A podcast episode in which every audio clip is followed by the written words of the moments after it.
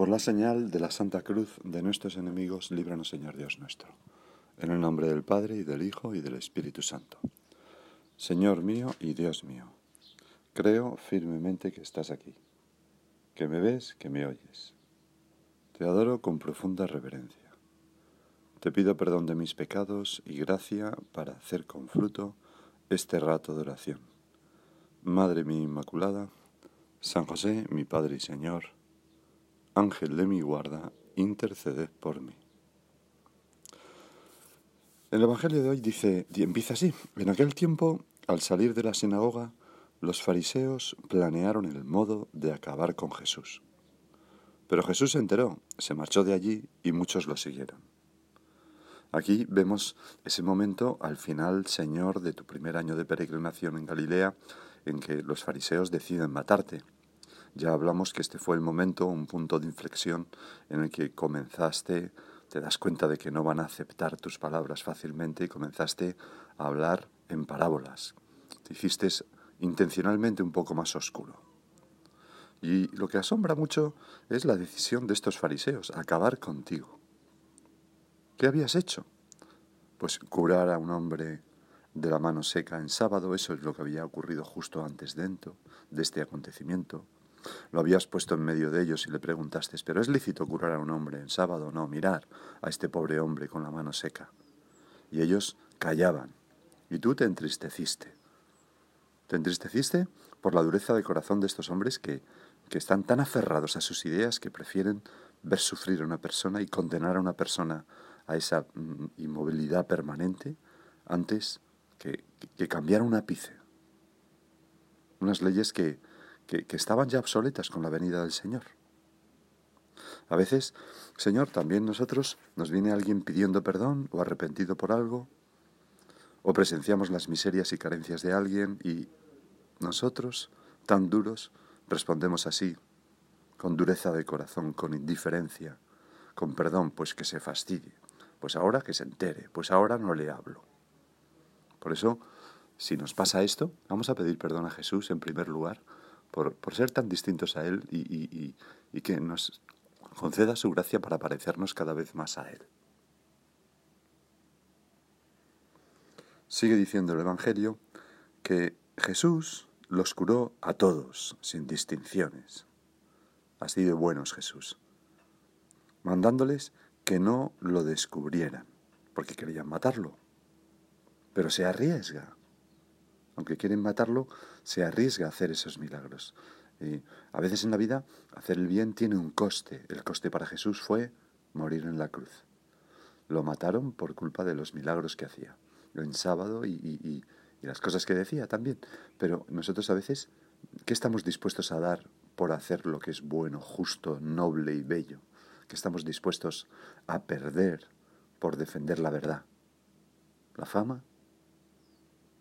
El quedar bien, pues Señor, lo que sea, lo que sea. Nosotros defenderemos siempre la verdad con suavidad y con caridad, no por supuesto imponiéndosela a nadie, pero estamos dispuestos a lo, bueno, a las consecuencias que pueda tener. Él los curó a todos, mandándoles que no lo descubrieran. Así se cumplió lo dicho por medio del profeta Isaías. Mirad a mi siervo, mi elegido, mi amado, en quien me complazco. Sobre él pondré mi espíritu, para que anuncie el derecho a las naciones. No porfiará, no gritará, nadie escuchará su voz por las calles. La, calle, caña cascada no la quebrará. La mecha vacilante no la apagará, hasta llevar el derecho a la victoria. En su nombre esperarán las naciones.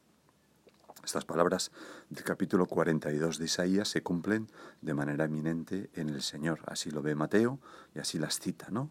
Vamos a fijarnos en estos dos versos. La caña cascada no la quebrará, la mecha vacilante no la apagará. Son señales del Mesías, son señales de Dios. Lo propio de Dios es no romper las cosas deterioradas, sino tratar de arreglarlas, sanarlas. A esa caña cascada se le pone alrededor algo para que aguante, para que vuelva a robustecerse, una cinta. unos palos atados alrededor, la mecha vacilante no se apaga sino que se protege con algo para que el, viento no la apague. Lo propio de Dios, ya digo, es mm, proteger y alentar esa llamita. Lo propio de Dios es cuidar y ayudar a sanar.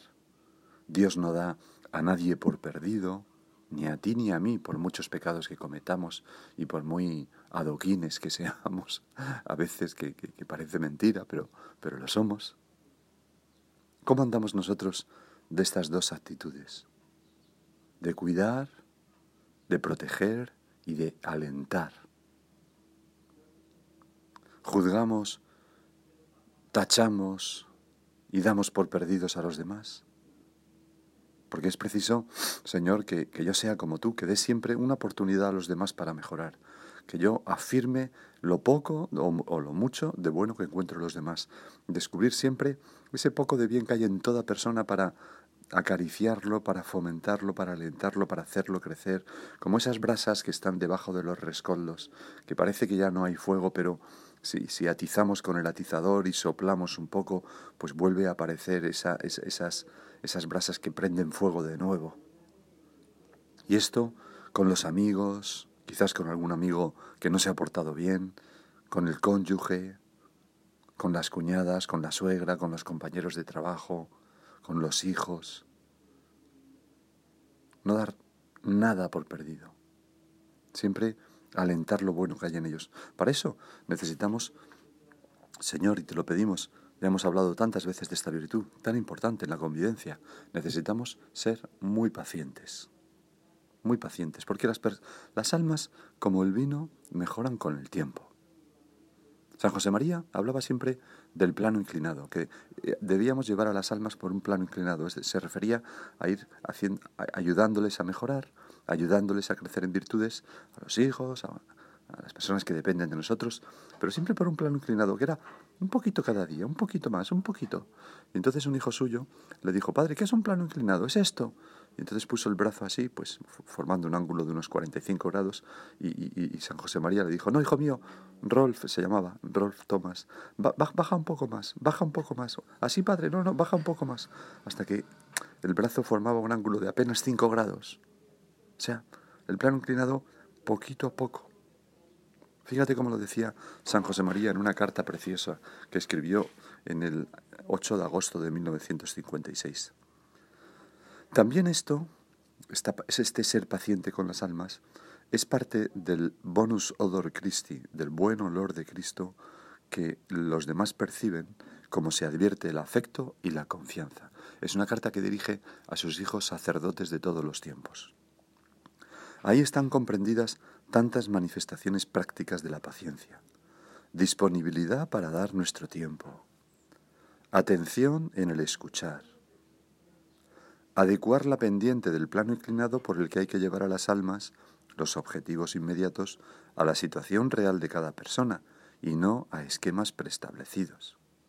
Las almas tienen sus tiempos no se le puede decir a un niño pequeño, ordena tu habitación, porque no sabe lo que significa ordenar la habitación. Hay que decirle, mira, coge estos papeles que hay aquí y ponlos encima de esta mesa. Coge estos libros y ponlos así, pero al revés, no torcidos como están. Y poco a poco le vamos, por ese plano inclinado, les vamos ayudando a hacerse ordenados. Y así con tantas cosas. Otra manifestación de, de paciencia es ponerse, sigo leyendo a San José María, en el lugar de los demás sirviéndoles también en detalles materiales, sin pensar que es pérdida de tiempo. Hacer propias las preocupaciones y las alegrías de quienes tratamos, como corresponde a una amistad sincera. Cuánto alegra, Señor, esas buenas personas que, que, que te dicen, qué bien, qué bien eso, me alegro muchísimo, qué bien has hecho esto, caray, don José, esto es fenomenal. Pues, pues a todos nos alegra que una persona querida nos, nos anime. A veces, Señor, desgraciadamente, podemos ser personas que corregimos 20 veces al día y alabamos cero veces al día. O una o dos. Y claro, eso está descompensado. Si yo a mi hijo le, voy corrigiendo mil veces, no sé, a lo largo de una semana, cien veces, y, le alabo las cosas buenas tres veces, pues, pues es que la cosa está muy descompensada. Deberíamos alabar tantas veces como abroncamos.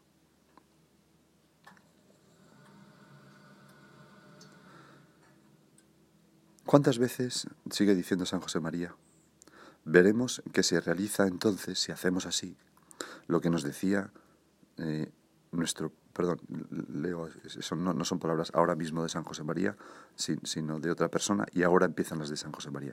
¿Cuántas veces veremos que se realiza entonces lo que nos decía nuestro Padre, San José María? Sed pacientes. En ocasiones, el simple hecho de encontrar a alguien que escucha con interés, sin impaciencias, es un hecho definitivo para que un alma se acerque a Dios. Pues de todo este texto que he leído, solamente esta última frase es la que es de San José María, el resto es del autor que lo escribía. Sed pacientes. En ocasiones, el simple hecho de encontrar a alguien que escucha con interés, sin impaciencia, es un hecho definitivo para que un alma se acerque a Dios. ¿Cuántas veces sabemos esto los sacerdotes? Nos traen una persona que hable con nosotros, que está alejada de Dios o lo que sea, y, termina de hablar con nosotros y la persona que, que, le invitó a venir dice, le ha venido fenomenal, ha venido súper contento. ¿Y qué hemos hecho? Nada, escuchar. Escuchar con paciencia. ¿Qué es lo que necesitan las almas? Que echen, echar el veneno, echar las cosas que le preocupan. No juzgar otra manifestación, ¿verdad?, de este no quebrar eh, la caña cascada ni la mecha vacilante, no apagarla, es no juzgar sin preguntar antes. Pensar que cuando la gente hace algo es porque le ha pasado algo. ¿Me acuerdo? De, un chico que, que, que en, un, determinado club juvenil pues tenían una meditación, primero un rato de oración todos juntos y luego se iban a jugar un partido de fútbol. Entonces hubo un chico pues que llegó eh, el pacto era que, oye, no venías a jugar al fútbol porque había mucha gente si no venías antes a la meditación, ¿no? O tenían prioridad al menos los que habían venido a la meditación. Pues el caso es que este chico, por quinta vez, llegaba al, justo terminando la meditación, ¿no? Y ya luego se iba al fútbol. Y entonces, pues uno de los allí se lo cogió pensando en, en crujirle, ¿no? Y decirle, mira, macho, eres un cara dura, siempre haces lo mismo, no te vienes al fútbol. Pero se contuvo. Se contuvo y le preguntó, Oye, ¿qué te ha pasado que has llegado al final de la meditación? Y lo que contentó, lo que contestó aquel chico fue lo siguiente, pues mira, venía con el tiempo, con tiempo para llegar a la meditación, pero un par de portales antes de aquí me encontré con mi padre, borracho. Era un chico que su padre, pues, pues, pues estaba borracho, vamos. Eh, vamos, era un borracho, no es que estuviera en ese momento, sino que el pobre, pues era así. Me encontré con mi padre borracho, tirado en un portal, lo cogí, lo llevé a casa, lo duché, lo acosté y ya me vine corriendo, pero ya llegué un poco tarde. Pues ya me diréis a mí si tenía motivo ese chico para llegar tarde a la meditación o no, ¿no? Bueno, pues no juzgar a nadie sin preguntar antes. Es una manifestación también de no quebrar la caña cascada ni apagar el pábilo vacilante, como hacías tú, Jesús, que, que a todos das una oportunidad. Tantas veces aparece en el Evangelio. A Pedro mismo, Pedro me amas, tres veces a pesar de que te había traicionado. Al propio Judas, hasta el último momento estás intentando pues que, convertirle. Y pensar que, que todo el mundo puede perseverar en el bien. San José María, estando encerrado en la legación de Honduras, como en una situación de confinamiento, en el año 37 decía, Señor, tú sostienes en mí la esperanza. Por ti creo en el porvenir de la obra tuya, se refiere al Opus Dei recién fundado, y concretamente espero que darás perseverancia a todos mis hijos, a todos sus hijos que estaban repartidos por todos los frentes, por todos los zona nacional, zona republicana, con grandes peligros. Claro, si nosotros le decimos a alguien, pues seguro que así no vas a perseverar, seguro que así vas a acabar divorciándote, pues oye, pues, pues, pues eh, estamos aumentando sus probabilidades, eso es quebrar la, la, la caña cascada y apagar el, pábilo vacilante. Todos necesitamos un Homero que cante nuestras gestas, ¿no? Sentir confianza, robustecerse, que nuestro carácter se robustece. Y además, confiar en las personas es lo más racional que hay. Eh, le escuché, le escuché a, a, Bono, el cantante de U2, que explicaba que hay como una lectura digital de los precios ¿no? que se hace con, con, con, una pistolilla de esas. Y entonces el, el, MIT, el de, de, de, Boston, de Massachusetts, el de Boston, sí, el Massachusetts Institute of Technology de Boston, mm, dijo que, que, esa lectura digital de los precios falla el 10% de las veces. Pero como falla en ambas direcciones, pues se compensa. Y esto lo aplicaba a la confianza, ¿no? Decía eh, Bono, he aquí una lección sobre la confianza en cierto sentido. Si confías en las personas, te timarán el 10% de las veces. Soy una persona que confía bastante, pero el 10% de las veces te encuentras en una situación que no se habría producido si hubiera sido más cauto, pero también se van a dar situaciones muy buenas que no se habrían producido si no hubieras afrontado el riesgo. Es decir, claro que nos timarán si nos fiamos de la gente, algunas veces, pero eh, muchas otras veces encontraremos situaciones fantásticas, conoceremos personas extraordinarias. Por eso, Señor, vamos a terminar esta meditación pidiendo a la Virgen que nos ayude a ser personas que confiamos, que somos pacientes, que damos oportunidades, que afirmamos el ser de los demás, que no quebramos jamás la llama, perdón, la, caña cascada, ni apagamos el pábilo vacilante. Me he quedado sin batería, pero ya podemos seguir con el final de la meditación, ¿no? Y decía que dar confianza y tener confianza, pues es otra de las manifestaciones de, esta actitud que estamos considerando, Señor, que vemos en ti y que nosotros queremos tener cada uno de nosotros. Por ejemplo, eh, eh, contó en una ocasión, yo se lo oí contar, ¿no? al prelado del Opus Dei, don Javier Echevarría, cómo eh, en una ocasión, siendo él muy joven, 18, 19 años, estaba preocupado porque tenía que ayudar a misa a San José María en un oratorio que era muy pequeño, se llama el oratorio del Santo Cura de Ars, que apenas mm, cabía para pasar y coger las vinajeras cuando estaba en, San José María, el sacerdote, leyendo el misal. Entonces le preguntó a Álvaro del Portillo, al beato Álvaro del Portillo, qué hacer. Y el beato Álvaro le contestó, haciendo un gesto así con la mano, como empujando, y dice, pues empujas a nuestro Padre un poquito, con esa gran sencillez. Y, que aquello le llenó de confianza, porque él se pues bueno, se dio cuenta de que, que no pasaba nada, que no pasaba nada. Pues, Señor, mm, mm, que nosotros también sepamos cómo, quitar hierro a los asuntos, ¿no? No, no ponernos en un pedestal. Mm, ser personas, pues, oye, que nos agachamos para sostener y recoger a quien se ha caído, eh, que, sufrimos con los demás, que, que, cuando alguien nos viene con un problema, pues es que me pasa esto y tal, y dice, oye, pues mira, a mí también me ha pasado esto otras veces, yo también me he sentido como tú te sientes, y, mira, se puede salir, a mí me sirvió hacer esto o aquello otro. Para no quebrar la caña cascada y no apagar el pábilo vacilante, la mecha vacilante de la vela, algunas ideas interesantes pues son hablar, eh, mm, escuchando, o sea, escuchar antes de hablar, por supuesto. Eh, querer a la gente. Cuenta Brian Bacon en, que en un congreso en San Francisco, en torno al 50 aniversario de la ONU, hablaban los grandes gurús del liderazgo, ¿no? Pues Peter Drucker, Peter Senge, Michael Hammer, todos estos que escriben libros, ¿no? De management y todo el mundo compra. Bueno, y, entre los, y los asistentes de aquel congreso habían pagado 5.000 dólares por esos dos días de escuchar esas grandes figuras. Y al final se pasó una encuesta para evaluar los conferenciantes. Y el que salió mejor evaluado de todos, el primero, con gran diferencia, fue Sorpréndete, la Madre Teresa de Calcuta, que no formaba parte de los conferenciantes, solo había sido invitada al final a subir y dar un pequeño mensaje. Y habló 30 segundos. Y lo que dijo fue esto. Así que queréis cambiar a la gente, pero ¿conocéis a vuestra gente? ¿Y les queréis? Porque si no conocéis a las personas, no habrá comprensión. Y si no hay comprensión, no habrá confianza. Y si no hay confianza, no habrá cambio. ¿Y queréis a vuestra gente? Porque si no hay amor en lo que hacéis, no habrá pasión. Y si no hay pasión, no estaréis preparados para asumir riesgos.